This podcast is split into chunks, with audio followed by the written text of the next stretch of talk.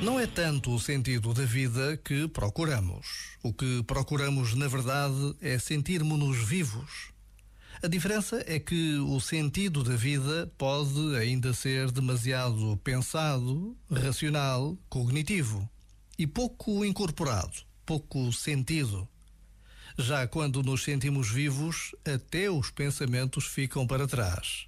Que interessa pensar quando estamos a ter o momento da nossa vida?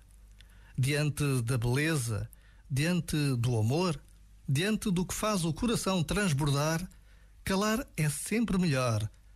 Mais eloquentes e eficazes do que as palavras são o silêncio, a comoção, as lágrimas que nos lavam por dentro. Já agora, vale a pena pensar nisto.